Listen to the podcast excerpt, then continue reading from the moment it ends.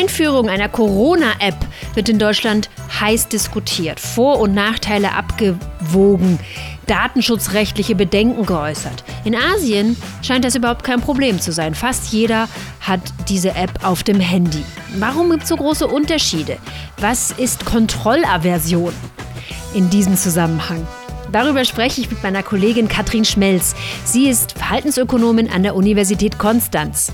Mein Name ist Verena Utikal. Das ist der Podcast Ja, Nein, Vielleicht. Und wir sind mitten in Folge Nummer 37. Alle vorherigen Folgen und auch folgenden Folgen könnt ihr hören überall dort, wo es Podcasts gibt. Zum, zum Beispiel bei Audio Now oder in der NTV-App.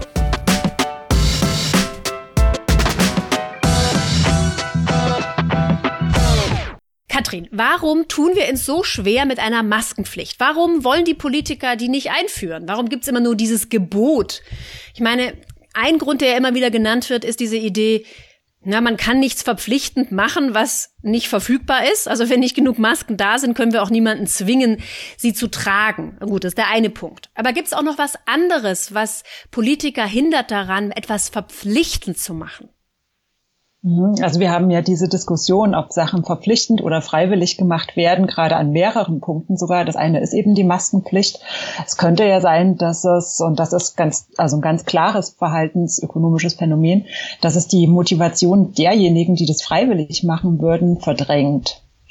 Ähm, bei den Masken ist es unwahrscheinlicher, glaube ich, weil wenn Maskenpflicht ist, muss man sie einfach tragen. Aber wir diskutieren ja auch über ähm, über diese App, die zur Fallrückverfolgung kommen soll, über ähm, ja, Kontakteinschränkungen, über Impfungen. Und da, glaube ich, ist so die, das Spannungsfeld zwischen innerer, also intrinsischer Motivation, das selbst aus eigener Überzeugung freiwillig zu machen und dem verpflichtenden und kontrollierten viel, viel geladener. Also da kann es einfach gut passieren, dass Leute, die freiwillig Sachen machen würden, keine Lust mehr haben, das zu machen, wenn sie dazu gezwungen werden.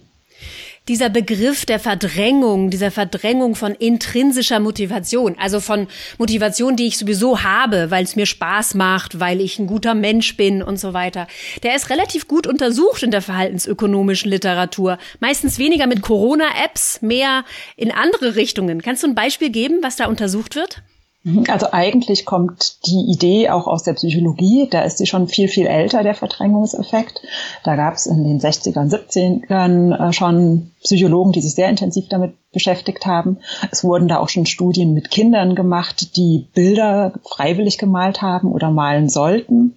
Und da wurde einfach eben gefunden, dass die Kinder weniger und weniger schön gemalt haben, wenn sie Anreize dafür bekommen haben, also Belohnungen zum Beispiel dafür ein Bild zu malen. In der Ökonomie spielt das eine ganz große Rolle in der Arbeitsmotivation. Also ich glaube, jeder, der Angestellte hat, äh, stellt sich sehr oft die Frage, sollte ich meine Mitarbeiter zwingen, irgendwas zu machen? Sollte ich kontrollieren oder soll ich auf die Eigenverantwortung setzen und darauf, dass die Leute das freiwillig schon machen werden? Und es kann da einfach immer, also es, es gibt da ja verschiedene Typen an Menschen, aber es gibt eben auch den Typen, der durchaus motivierter und engagierter ist, wenn man ihm freie Hand lässt. Also es gibt diese berühmte Studie aus Israel, wo sie die intrinsische Motivation von Eltern, von Kindergartenkindern ja auf die Probe gestellt haben. Ne? Da war die Idee, die Eltern kommen ständig zu spät, holen ihre Kinder nicht pünktlich ab. Und dann dachte man, ah, da müssen wir was tun. Also die sind nicht intrinsisch motiviert genug. Wir müssen die jetzt zwingen, dass die pünktlich kommen. Und dann haben die eine Strafe eingeführt. Wer zu spät kam, musste also was bezahlen. Wie ging's weiter? Ja, das, der Schuss ging nach hinten los, denn die Leute haben, äh, also das Ergebnis war, dass die Leute ihre Kinder äh, regelmäßig später abgeholt haben, weil sie das Gefühl hatten, ja, ich bezahle ja für die Verlängerung, also kann ich auch mein Kind äh, länger dort lassen. Es gibt da übrigens interessante Überlegungen auch darüber, wie das formuliert wurde. Also es gab, es wurde nicht erklärt, warum nun diese Strafe oder diese, diese Extrazahlung kommt. Und ähm, die alternative Idee, die so von anderen Wissenschaftlern später ins Spiel gebracht wurde, war zu sagen, ja, ähm, ihr seid gute Menschen und ich, wir sind sicher, dass ihr eure Kinder immer abholt und wenn die Kinder zu lange bleiben, dann haben die Kinder Stress und außerdem können wir nicht nach Hause zu unseren Kindern gehen und bitte holt sie ab, aber wir verstehen auch, wenn es mal nicht funktionieren kann und dann, okay, dann ähm, zahlt eben extra was, aber ähm, alle, die ununterbrochen ihr Kind regelmäßig rechtzeitig abholen, die können eine große Belohnung bekommen äh, einen Preis und den können sie dann dem äh, der Kita eben spenden. Das ist so eine alternative Idee und da ist so die Diskussion, dass es damit viel besser funktioniert hätte. Also wer hätte also die, die Grundidee ist, ähm, ob, ob ähm, Anreize, also Belohnung oder Bestrafung die Motivation kaputt machen, hängt auch ganz stark davon ab, wie das verkauft wird. Und Jetzt gab es in ja. Deutschland, der, ja, sorry, wolltest du noch was ja, ergänzen? Ja, ich, ich dachte einfach gerade, wenn, wenn ich das so im Hinblick auf Corona, auf die Corona-Diskussionen sehe, glaube ich, ist es extrem wichtig, dass die Maßnahmen, die ja für uns in einem demokratischen Land sehr speziell und ungewohnt sind, dass einfach ganz gut erklärt wird, warum das wichtig ist und warum das, äh, wem das nützt. Also Kommunikation als Schlüssel. Jetzt gibt's natürlich so ein paar Hardcore-Ökonomen, die, die trotzdem noch denken, mit Belohnungen oder mit Anreizen könnte man vielleicht bestimmtes Verhalten hervorrufen. Ne? Also zum Beispiel die Idee, ähm, Leute dafür zu bezahlen, wenn sie ihren älteren Nachbarn beim Einkaufen helfen. Was ja, was wir gesehen haben, überall im Land intrinsisch motiviert passiert. Was könntest du dir vorstellen, wenn tatsächlich eine, ein, eine Belohnung dafür ausgesetzt wird. Ja, allein die logistische Vorstellung ist schon lustig. Wie macht man das bürokratischer? Hier, bitte einmal stempeln, dass ich für Sie eingekauft habe. Dann bekomme ich vom Staat was. Aber lassen wir das mal beiseite. Was würde, was könnte passieren? Also, was passiert mit den ganzen Menschen, die jetzt netterweise für ihre Nachbarin Frau Müller eingekauft haben, wenn sie wissen, jetzt könnte ich Geld dafür bekommen? Ja, also zum einen würde ich selber, also wenn ich selbst das freiwillig mache, dann mache ich das aus einer starken inneren Überzeugung. Und wenn ich dafür 50 Cent bekomme, dann denke ich, ich mache das nicht, weil ich das richtig finde, sondern weil ich dafür 50 Cent bekomme und für 50 Cent mache ich das nicht. Der andere Punkt ist natürlich, was denkt denn die Frau Müller, wenn ich das mache, weil ich dafür 50 Cent bekomme? Ja. Ähm, und so, dass die das Grundkonzept da ist, dass eben Menschen soziale Präferenzen haben. Das heißt, die Menschen, also sehr viele Menschen oder eigentlich alle Menschen sind in gewisser Weise daran interessiert, ähm, auch oder ja bereit auch im Interesse des anderen zu handeln bis zu einem gewissen Grad und genau das diese sozialen Präferenzen können durch die äußeren Anreize zerstört werden wenn man natürlich mehr verlangt wenn man ja höhere ähm, höhere Kooperationsmaßstäbe von den, von den Menschen verlangt, ähm, dann kann es trotzdem sein, dass man da auf Kontrolle und verpflichtende Sachen umsteigen muss. Aber bei kleineren Gefälligkeiten oder eben auch vor allem bei Sachen, von denen die Leute überzeugt sind, dass es gut und richtig ist, da kann man durchaus auch auf Vertrauen in das Verantwortungsbewusstsein der Menschen setzen. Also spannend. Das heißt, wenn die Geldbeträge zu gering sind, die Belohnung zu gering sind, dann kann man nicht nur Motivation damit zerstören, sondern auch soziale Präferenzen, die eigentlich ganz natürlich gegeben sind und die man damit kaputt macht. Du hm. hast ja, ja, sorry, du darfst. Ja, also Motivation und soziale Präferenzen hängen natürlich zusammen. Also mhm. ich bin motiviert, der, dem anderen zu helfen, weil das Wohlergehen des anderen mir selbst auch ein gutes Gefühl gibt. Und das motiviert mich, dem anderen zu helfen. Oder weil ich nicht ertragen kann, dass der andere so viel schlechter dasteht oder dass der gerade wirklich Hilfe braucht und ich kann da beitragen. Also daraus ähm, schürt sich ja auch die Motivation. Gehen wir nochmal zurück zu der Corona-App, die du vorher erwähnt hast. Kannst mhm. du kurz sagen, was die eigentlich bringen soll? Was, was ist die Idee hinter der Corona-App? Ja, also die Idee ist eben äh, die Fallrückverfolgung, dass Menschen, die ähm, 15 Minuten über anderthalb Meter Entfernung mit, miteinander im Kontakt waren ähm, und einer von beiden dann quasi irgendwann infiziert ist und das in dem kritischen Zeitrahmen lag, wo man sich auch hätte infizieren können, dass man dann eine Information bekommt, sie hatten Kontakt mit einem anonymen anderen und sie könnten potenziell ähm, infiziert sein und man könnte sich damit möglicherweise auch schneller testen lassen. Das klingt das doch nach einer super Idee. Genau, das ist erstmal eine super Idee. Das war auch äh, ganz lange sehr unterstützt von sehr vielen Wissenschaftlern. Jetzt gab es ja gerade diese Woche einen großen Aufruhr, dass 300 Wissenschaftler unterzeichnet haben und gesagt haben, hey, das ist ein ganz großes Problem für unseren ähm, Datenschutz. Äh, wir machen uns da ganz große Sorgen und da ist die Sorge, die diese Wissenschaftler haben, ähm, darin begründet, dass die Daten in der ursprünglich geplanten App nun wohl zentral gespeichert werden sollen. Das heißt, die liegen alle auf einem Server und ähm, es ist völlig unklar oder es ist eigentlich klar, dass damit verantwortungsvoll umgegangen werden soll, aber es kann natürlich immer sein, dass jemand trotzdem nicht verantwortungsbewusst damit umgeht und irgendwas aus diesen Daten macht. Jetzt wird an einer Alternative gearbeitet, wo die Daten dezentral äh, gespeichert werden sollen. Das heißt nur zwischen den Handys, die miteinander dann Kontakt hatten. Was eben dazu führt, dass niemand alle Daten haben kann und ähm, ja, da diese, diese Gefahr der allgemeinen Überwachung nicht so längst nicht so groß ist oder eigentlich gar nicht gegeben ist. Wie das im Technischen aussieht und was da konkret dahinter steht, weiß ich eben auch nicht spezieller. Aber das ist so die Idee dieser äh, Fallrückverfolgungs-App. Und das Ziel ist eben, die Infektionsketten zu unterbrechen.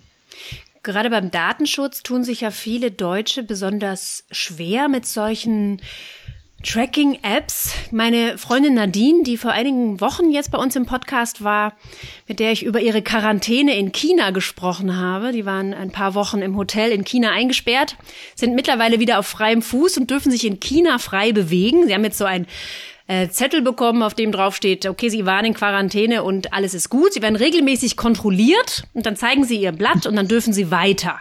Aber auch nur deswegen, weil Sie auf Ihrem Handy eine Tracking-App haben und damit garantieren können, Sie sind nicht, wie du gerade gesagt hast, 15 Minuten lang in 1,5 Meter Abstand zu einem Infizierten gewesen. Noch dazu gibt es jetzt tatsächlich wieder Öffnungen von Museen. Also Sie können Ihren Urlaub mehr oder weniger fortsetzen. Sie gehen ins Museum, wo auch strenge Auflagen herrschen. Es dürfen nur ähm, bestimmte Anzahl von Menschen pro Tag ins Museum. Man muss sich vorher anmelden und man kann natürlich auch nur rein, wenn man sich mit dieser App ausweisen kann.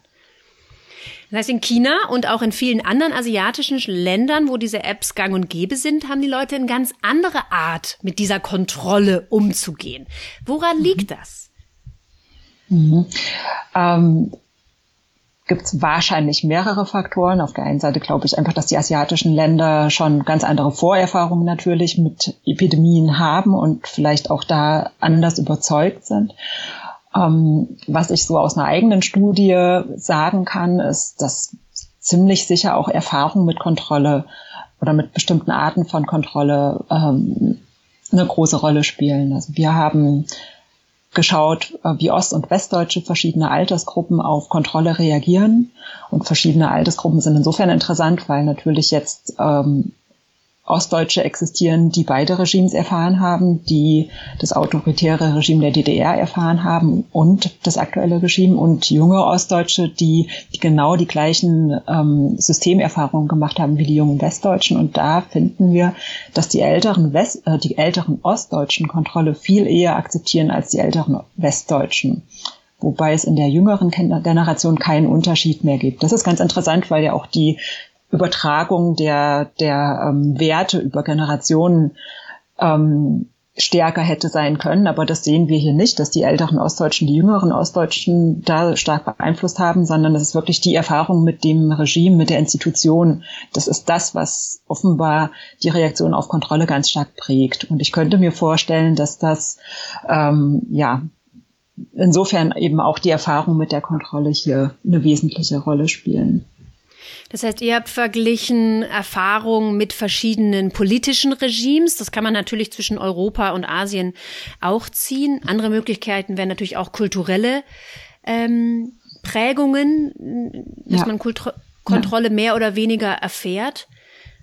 Das könnte natürlich ein guter Grund sein, warum Apps generell mehr akzeptiert werden, weil man sie schon viel länger benutzt. Ne? Also das ist der eine. Weil Überwachung, weil Überwachung äh, einen anderen Stellenwert und eine andere Akzeptanz hat. Und das ist natürlich ähm, auch eine Frage, wie wird das öffentlich diskutiert, debattiert. Also in unserer Demokratie geht es ja gerade ganz stark durch die Medien, ähm, ja, so das äh, Überwachung ist was, was ganz, ähm, was ganz, ganz Negatives. Äh, das will man auf gar keinen Fall. Wir haben übrigens in einem anderen Experiment auch gesehen, dass es so einen Hinweis auf eine sogenannte, also Spionageaversion gibt. Das heißt, äh, Menschen reagieren sehr negativ, wenn sie ohne ihre, ihr Wissen oder ohne ihre Zustimmung ausspioniert werden, was erstmal nicht ganz überraschend ist, weil in der Regel man spioniert, um einen eigenen Vorteil äh, sich zu verschaffen und de den anderen nachteilig irgendwie stellt.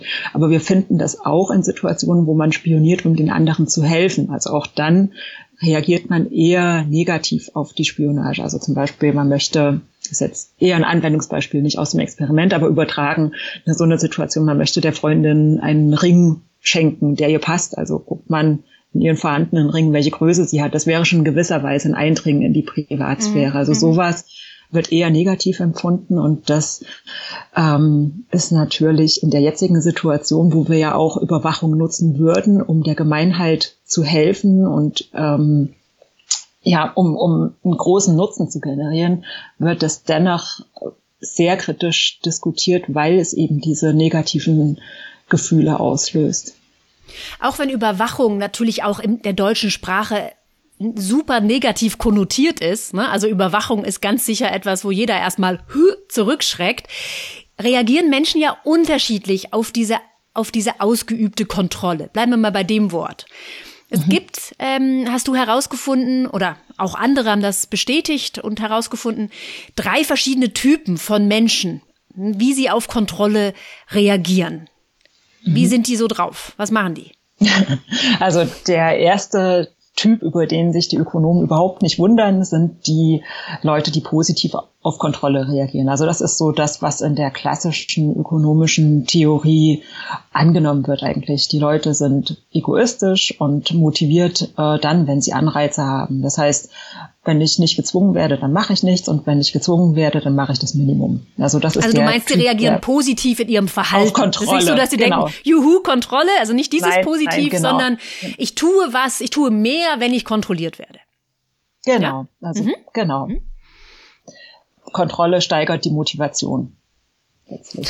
Dann gibt es den äh, neutralen Typen, der sagt, ja, okay, das ist wegen mir eben mein Arbeitgeber, der bezahlt mich, also arbeite ich, ob er mich jetzt zwingt oder nicht. Oder auch in allen möglichen anderen Situationen. Also dieser Typ ist äh, genauso motiviert, egal ob er kontrolliert oder gezwungen wird oder die Freiheit hat auch nichts zu tun. Mhm. Und dann gibt es eben den kontrollaversen Typ, so wird er genannt. Das ist der interessante Typ eigentlich. Das sind eben die Leute, die von sich aus sehr motiviert und engagiert sind in einer bestimmten Sache. Und wenn sie aber dazu gezwungen werden, die Lust verlieren und weniger machen. Das heißt, die hätten es von alleine gemacht, aber wenn mich jemand zwingt, dann mache ich es erst recht nicht. Genau, genau. Mhm. Mhm. Das sind, das, äh, sind das Vorschüler oder gibt es die auch im Erwachsenenalter? die gibt es definitiv im Erwachsenenalter. Also definitiv. äh, es scheint aber auch so zu sein, dass, das, dass die Typenverteilungen ähm, in unterschiedlichen Bevölkerungsgruppen auch unterschiedlich sind. Also eben zum Beispiel gibt es diesen Typen, der negativ auf Kontrolle reagiert. Das heißt eben das letzte jetzt, ich hätte es freiwillig gemacht, aber wenn ich gezwungen werde, dann mache ich es nicht. Den gibt es unter älteren Ostdeutschen sehr, sehr wenig. Und unter älteren einfachen Westdeutschen sehr, sehr oft. Mhm. Wie sieht's denn aus mit den Schweden? Ich meine, die sind ja mal ein ganz anderes äh, Programm gefahren. Sind die vielleicht von ihren kulturellen Unterschieden oder von ihren Kontrolltypen ganz anders aufgestellt als Deutschland? Und ist das der Grund, warum die sich so vertrauen und jetzt Läden offen lassen, Gastronomie offen lassen, Schulen sowieso? Also ich habe keine Typenverteilung in Schweden, also da hat noch niemand diese Experimente gemacht. Aber Schweden hat sehr hohe Niveaus an Vertrauen, also Vertrauen eigentlich auf drei Ebenen. Zum einen Vertrauen in die Regierung, zum anderen das Vertrauen der Regierung in die Bevölkerung und zum dritten das Vertrauen der Bevölkerung untereinander. Also einfach das Vertrauen da rein, dass man sich gut verhält und das Richtige macht. Und das ist in, in Schweden extrem stark ausgeprägt.